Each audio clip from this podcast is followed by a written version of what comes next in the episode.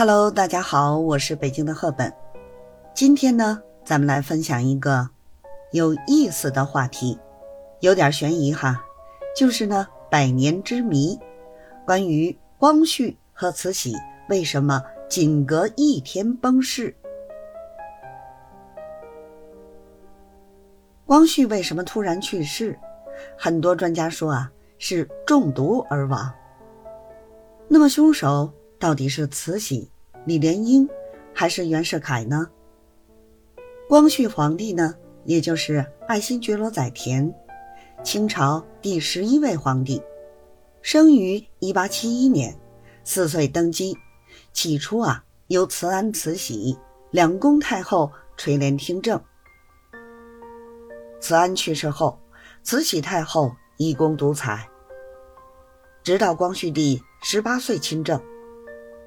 此后呢，虽然名义上归政于光绪帝，实际上大权仍掌握在慈禧太后手中。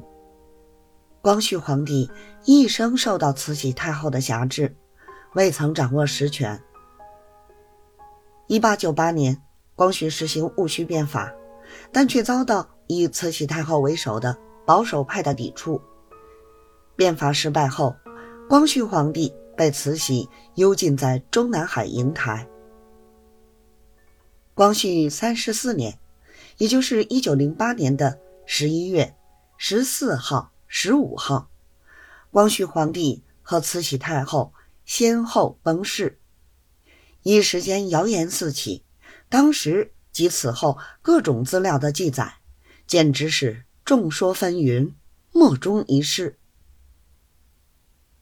光绪与慈禧呢，只相差了二十几个时辰，先后都去世了。真的有这么巧合的事情吗？慈禧当时已经七十三岁的高龄，而且从光绪三十四年夏天开始，身体状况就急剧下降。慈禧是病逝的，自然是毋庸置疑的。但光绪皇帝呢？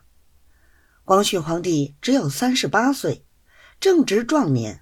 怎么会突然去世呢？这确实呢，让人不得不产生这样的想法：光绪帝并非病逝，而是被毒杀的。为什么这么说呢？因为从光绪帝病逝前后发生的一系列事情中，不难发现很多的疑点。疑点一呢？光绪为什么突然病逝？光绪在病逝前的一段时间，确实身体有一些不舒服。说来有人呐，可能都不相信，大清的皇帝，一国之君，居然也会营养不良。光绪帝呢，从小身体就比较虚弱多病。这一次呢，光绪三十四年年初，光绪开始患病。一直到去世，一直不是很舒服。经太医的诊断，其实得的是呼吸道疾病。虽说发热咳嗽，但真不至于让人突然病逝。而且光绪呢，去世当天，竟然还发了一道谕旨，让各省的总督、巡抚等人遍寻医术高明之人，来京城为他治病。按照我们一贯的思维呢，若是人真的到了弥留之际的话，都是会有预感的。从光绪的谕旨上看呢，光绪压根儿没有觉得自己已经到了无可救药的地步，更没有觉得自己马上就会去世。另外呢，按照大清的惯例，皇帝在时会提前修建陵寝，也就是皇帝的万年吉地。而光绪帝的陵寝地址都没有选，只有在皇帝突然去世时，才会出现这样的情况。疑点二呢？光绪去世当天，慈禧太后就很快下了懿旨，载沣的儿子溥仪继承王位，载沣为监国。很显然，光绪帝的死好像是在慈禧太后的。预料之中一样。